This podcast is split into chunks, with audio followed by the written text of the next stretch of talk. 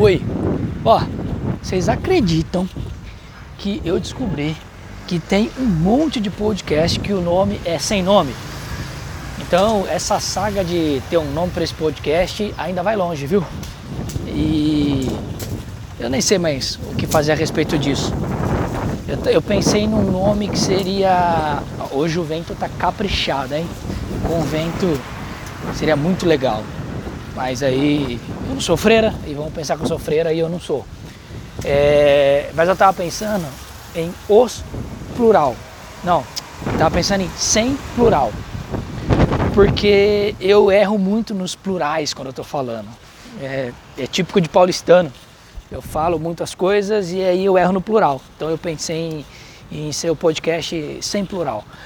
Mas eu vou pegar leve nisso daí, porque eu, eu, tenho a impressão de que tem uma conspiração. Esses podcasts, na verdade, nem existem. Aí, quando eu crio o nome, o algoritmo do Google aí hackeando minha vida, ele pega e joga, cria os podcasts com, com, com esses nomes. Tinha lá os, os, os indianos, os árabes, que, os chineses lá que as pessoas compravam like no Instagram e aparecia do nada as contas fake. Essas contas fakes, elas migraram para podcasts fakes. E esses podcasts são podcasts que nem existem. É quando alguém cria um podcast, eles vão lá e criam os podcasts com o mesmo nome, eh, só para os algoritmos não achar os nossos podcasts. Eh, querem calar minha voz, não querem que você me ache, não querem. Tá vendo? Eu já errei um plural aqui, ó. Não querem que você consiga me achar, me ouvir. Então, deve ser porque é importante o que eu vou dizer. E aí por isso que tem toda essa conspiração para não me ouvirem. Mas por enquanto eu não vou mudar o nome ainda, eu acho, até o momento que eu estou gravando. Não vai ser esse nome de novo, só que eu não, não vou me precipitar, para não ter que ficar trocando isso um monte de vezes. É, vai, vai ser a saga aí de como encontrar o nome. É, hoje, sobre o que, que eu quero falar com você. Às vezes eu nem sei, eu só começo a falar. Por quê? Porque, igual eu falei, eu não, eu não me tranco num estúdio com a pauta. Eu tenho um monte de ideia na minha cabeça e eu faço isso caminhando para o trabalho e eu trabalho semana inteira, então tem coisa aí para semana inteira. É, mas eu quero falar hoje com vocês, de novo, sobre algumas características da comunicação. Algumas experiências interessantes aí me fizeram refletir a respeito disso. E aí tem uma amiga minha que ela me contou uma história e eu quero compartilhar com vocês é com a autorização dela, tá? Inclusive, ela passa de moto no parque onde eu vou caminhando gravando esse podcast e ela falou que ela fica procurando para ver se ela buzina. Então vamos ver se tiver uma buzina nesse episódio é ela. Aí eu vou tentar não gritar o nome dela para não saberem de quem que é a história. Mas é o seguinte, é, o que, que aconteceu? Ela comprou um carro, financiou um carro no valor de 25 mil. É, nessa história o valor é importante, tá? No valor de 25 mil. E aí ela tava, não lembro dessa parte da história, para onde que ela tava indo. E uma pessoa atravessou o sinal vermelho e bateu no carro dela vento tá forte pra caramba agora, eu nem sei se vai dar pra me ouvir. É, parece que eu tô velejando. Mas aí o que aconteceu? Bateram no carro dela. Ela falou que na hora ela bateu a cabeça assim e olhou o vidro, o vidro tinha dado uma trincada. E aí ela pensou, pô, o vidro do meu carro. Isso porque ela estava do lado de dentro. Na hora que ela saiu do carro, ela viu que praticamente tinha dado PT no carro dela. E depois ela constatou isso mesmo, porque conserto do carro dela ia ficar 22 mil reais para um carro que era 25 mil, estando ele financiado. Então, basicamente, ela perdeu o carro. Então, imagine a situação: a pessoa atravessou o, o sinal vermelho, bateu no carro dela no cruzamento e. Olha eu cumprimentando pessoas que eu conheço na rua aqui, se esquecendo que eu estou de óculos, que eu estou invisível. Aí bateu do meio do carro dela. Ou seja, né, o que, que a pessoa teria que fazer? Pagar o, o estrago que foi feito no carro dela. Afinal de contas, imprudência agiu contra a lei e deu esse baita prejuízo para ela. Porém, a história é que quando ela saiu do carro, na verdade, a gente estava conversando sobre dialogar com as pessoas e aí eu estava falando assim que eu gosto de conversar com as pessoas, eu não me importo de discutir com as pessoas, porque para mim discutir é diferente de brigar, tá? Discutir é quando nós pensamos diferentes e aí nós vamos lá e cada um apresenta a sua opinião, seu ponto de vista a respeito de um assunto, ok? O que eu não gosto é de brigar. Quando a pessoa do outro lado está se exaltando, aí você sente que você está estressando ela. Eu não, eu não acho isso legal. É... Aí a gente tava falando disso, sabe? Aí ela falou assim, não, mas esses dias eu também, no meio da, também no meio da discussão fiquei nervosa e bati numa pessoa. Eu falei, não, mas aí já é demais, né? Aí você tá agredindo uma pessoa. E aí ela começou contando essa história. Então o que aconteceu? Na hora que ela saiu, viu o que tinha acontecido com o carro dela, ela bateu na outra pessoa. Ela acabou puxando o cabelo, agredindo a outra pessoa. O legal é que ela tem um, um, metro e meio, e aí eu fiquei pensando qual era o tamanho da pessoa que você agrediu. Como é que a raiva também ela faz as coisas com as pessoas, né? Resultado, é, foram para a delegacia, registraram-se lá os boletins de ocorrência e, e aí vai para o trâmite, né? O que, que vai acontecer? Vai pagar o carro dela, não vai pagar tal? Ela deu praticamente sair por perdido, porque nem sei se a pessoa tinha condições de pagar o carro dela tal. Só que alguns meses depois chegou uma intimação na casa dela. Chegou lá um, um, um procurador de justiça entregou para ela a intimação. Ela foi a julgamento e teve que pagar a indenização para a pessoa.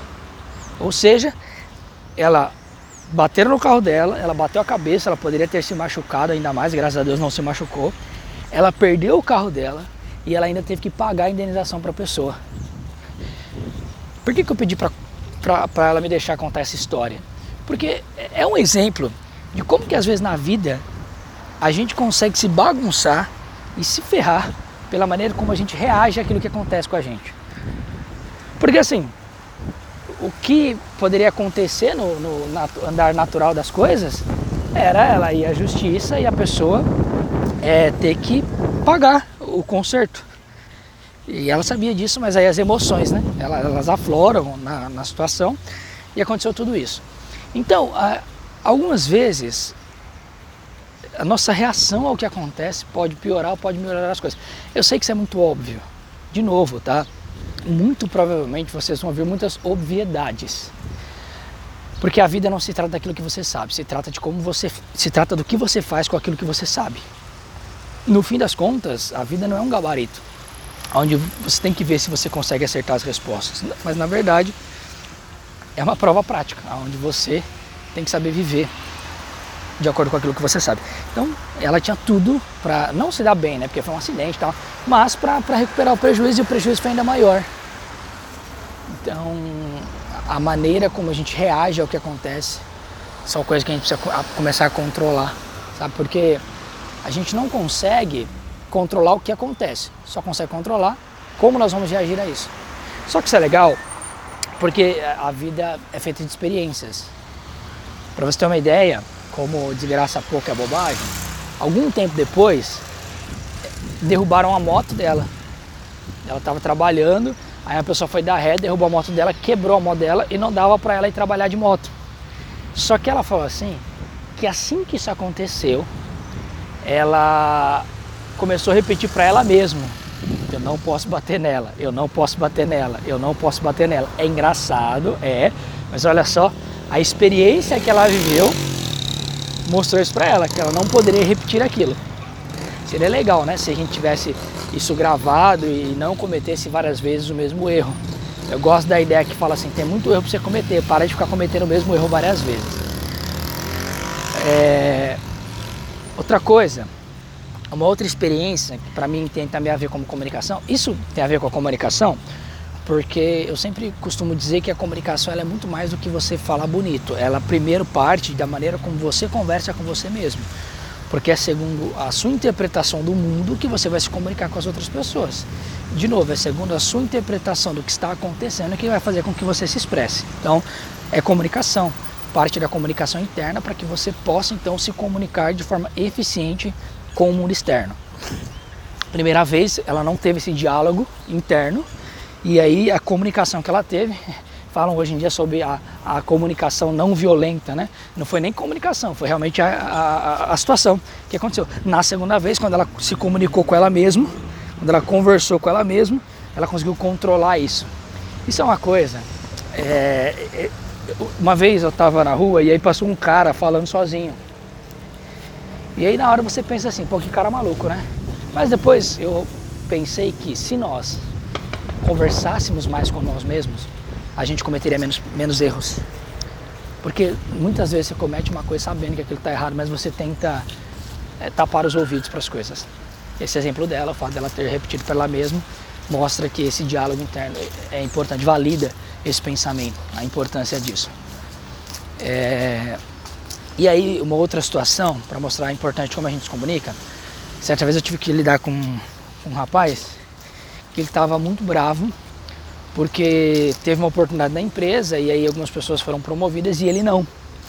Então, a maneira como ele reagiu ali foi é, não foi muito boa. E aí quando a gente sentou para conversar, ele despejou um monte de coisa, né, dos pontos de vista que ele tinha, tal, que ele achava que ele estava sendo injustiçado, isso, aquilo, aquilo outro. O ponto não é esse. O ponto é que ele estava fazendo como a mente de todos nós, né? Ele estava pegando fatos que corroboravam com a ideia dele, com o ponto de vista dele. E aí eu comecei a apresentar para ele alguns outros argumentos, alguns outros fatos para mostrar que não era nem 8 nem 80, tinha os dois lados da história lá.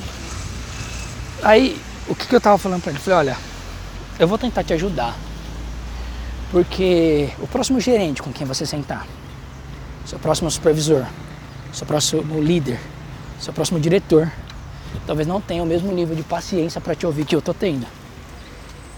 Aí eu falei para ele, olha, é diferente de você sentar com o seu diretor e você a, a, menos que vocês tenham um, um, nível diferente de amizade, tá? Estou falando de uma empresa grande, onde o diretor não tem é, uma afinidade pessoal com, com as pessoas. Falei, você não pode ficar misturando, sabe, as emoções. É igual aquela pessoa que vai pedir um aumento porque se meteu em dívida. Sabe, é, não é assim que as coisas funcionam. Eu falei para ele assim, olha, o que, que você poderia dizer? Viu? É, eu vi que tal pessoa, ela foi promovida para tal vaga, e olha, é uma vaga que eu tenho interesse. Então eu queria saber assim, o que, que eu posso fazer para numa próxima vez que surgir esta vaga, eu estar tá qualificado para ela? Ou quando é que vai surgir uma outra vaga assim para que eu possa me qualificar? Você expressa para a pessoa que você tem o desejo. Você pode até falar, porque olha, de verdade, é do meu ponto de vista, eu até achei que eu tivesse qualificado para isso. Eu gostaria que você me dissesse então o que, que eu preciso melhorar. Você está expressando que você tem interesse na vaga que você quer se desenvolver. E talvez você esteja até dizendo que você achou que você tivesse chance, mas a maneira como você está falando é, demonstra um patamar a mais de maturidade e pode te ajudar a ter melhores chances, sabe? É, é legal, não estou dizendo para você se isentar, é, é, importante você dizer algumas coisas para você se colocar pelo menos no radar. Tem uma história de uma, de uma conhecida minha que ela contando para mim como que ela começou a namorar o atual marido dela, hoje eles têm filho e tudo. Na época ele era um rapaz assim bem reservado e um dia ela perguntou para ele assim se ele pensava em namorar alguém. E aí ele respondeu que não. Aí ela falou: "Não, tudo bem. Eu só queria dizer para você que quando você for pensar, por favor, me inclua nesses pensamentos." Ela se colocou na cabeça dele de uma maneira que ele nem imaginava.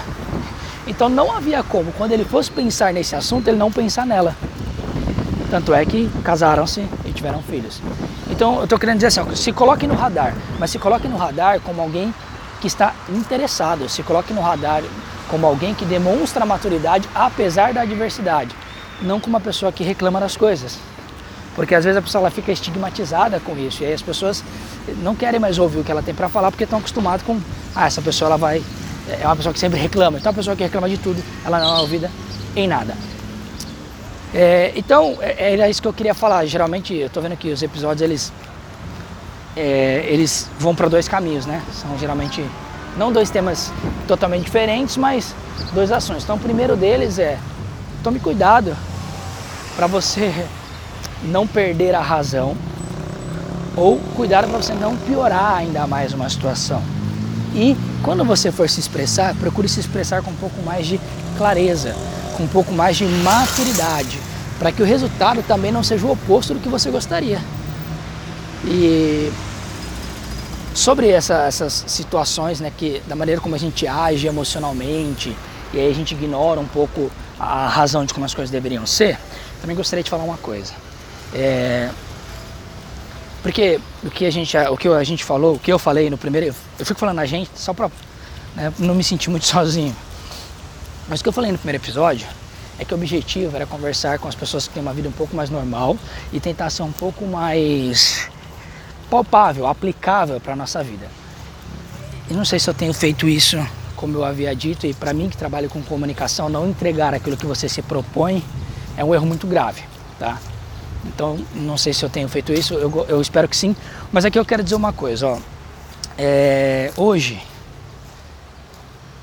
assim como a gente, como eu falei no primeiro episódio sobre a maldição da, da alta performance, nós temos também, talvez isso seria até pauta para um outro episódio, mas eu quero falar disso. Nós temos hoje, parece que, uma indústria na qual nós temos a obrigação de ser feliz. Isso é muito maluco, é muito complicado, porque aí, vamos lá, deixa eu organizar aqui para dizer uma coisa. A gente tem que ser feliz sim, tá? Mas não dá para ser feliz o tempo todo. A vida não funciona dessa maneira. E aí, eu, às vezes eu vejo anúncios, eu vejo vídeos, eu vejo livros que dizem assim: técnica para você deixar de, de ficar triste na hora. Deixe de ficar triste instantaneamente. Não fique triste nunca mais. E que inferno que é isso? E aí as pessoas falam para outro assim, oh, não fica assim não, não chora não. Chora sim, se você tem necessidade de chorar, chore. A gente tem que parar de querer ficar invertendo sempre a ordem natural das coisas. Existem os períodos que nós precisamos passar. Os períodos de luto, os períodos de tristeza, é diferente de você se entregar à tristeza. É diferente de você começar a entrar num quadro depressivo que começa a te impedir de fazer coisas que são importantes para você, coisas que você precisa fazer. Eu estou falando que nós temos que recobrar o bom senso. A vida ela é feita de etapas, é feita de momentos, momentos em que você vai se sentir feliz e que você deve aproveitar, momentos em que você vai se sentir triste e você deve se sentir, aproveitar para refletir na sua vida, aproveitar para reorganizar alguns pensamentos. Então não dá para ficar invertendo essa ordem, sabe? As pessoas querem dizer para você, não chore quando você está triste, é, contenha quando você estiver feliz. Não, é, nós precisamos expressar naturalmente aquilo que nós sentimos.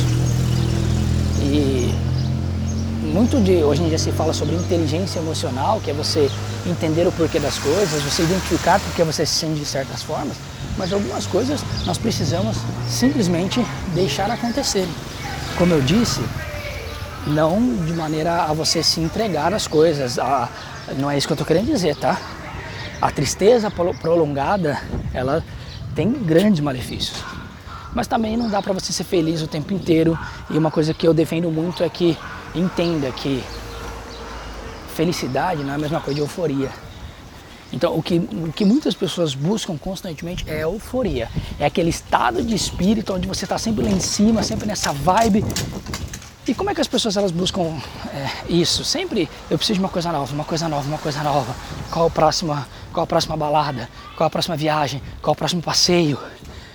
É meio que um vício, sabe? Assim como o vício químico que você vai atrás da coisa e aí começa a se consumir por causa disso. Essa, esse vício pela euforia que as pessoas pensam ser felicidade pode também estar nos adoecendo. Às vezes a felicidade para você pode ser algo bem mais simples. Às vezes a felicidade com você, às vezes a felicidade para você pode ser a rotina. Sabe? A rotina de você ter um tempo para sua família, a rotina de você ter um tempo para seus amigos, a rotina de você ter um tempo para seus animais de estimação, um tempo para você jogar videogame, para você jogar bola. E se isso faz sentido para você, você não precisa ficar se forçando para ter uma vida extraordinária. De novo, o objetivo aqui não é colocar ninguém numa caixinha, tá? Se você é uma pessoa que o autodesenvolvimento. Na verdade, o autodesenvolvimento é, é para ser importante para todo mundo. Mas se você está disposto a ter uma vida extraordinária, tudo bem, sabe?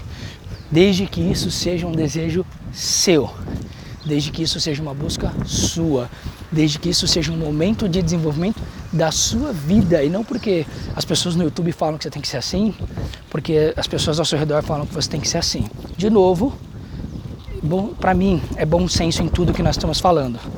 Porque também eu já falei no episódio que todo mundo é influenciado. Então eu não estou querendo dizer para você não deixar ninguém dizer para você. Eu estou querendo dizer que não dá para você seguir a linha de todo mundo, que foi exatamente o primeiro episódio lá. Um monte de técnicas, um monte de princípios as pessoas altamente performáticas em tudo, não dá para você fazer isso.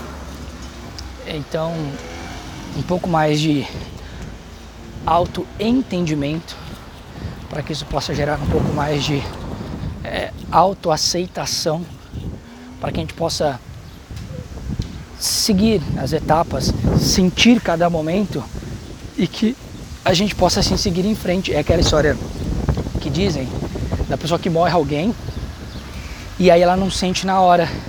É a expressão que eles usam assim, ah, não caiu a ficha para ela ainda. Só que uma hora a ficha cai. E quando ela cai, ela vem bem mais pesada.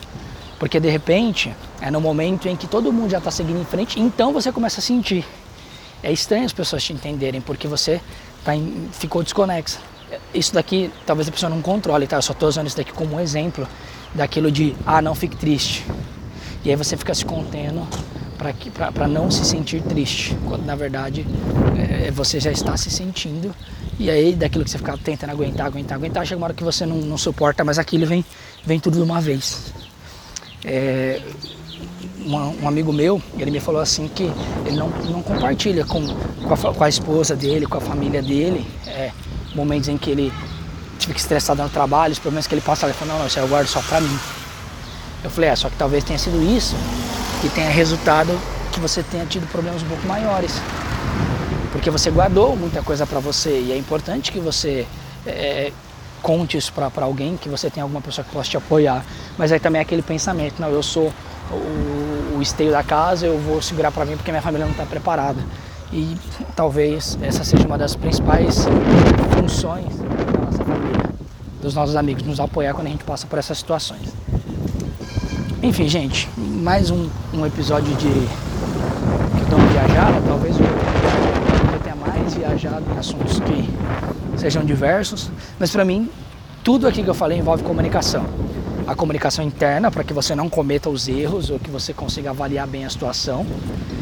E, ou quando você agir mal, você possa reavaliar a maneira como você agiu e ter um diálogo interno para que você haja melhor da próxima vez.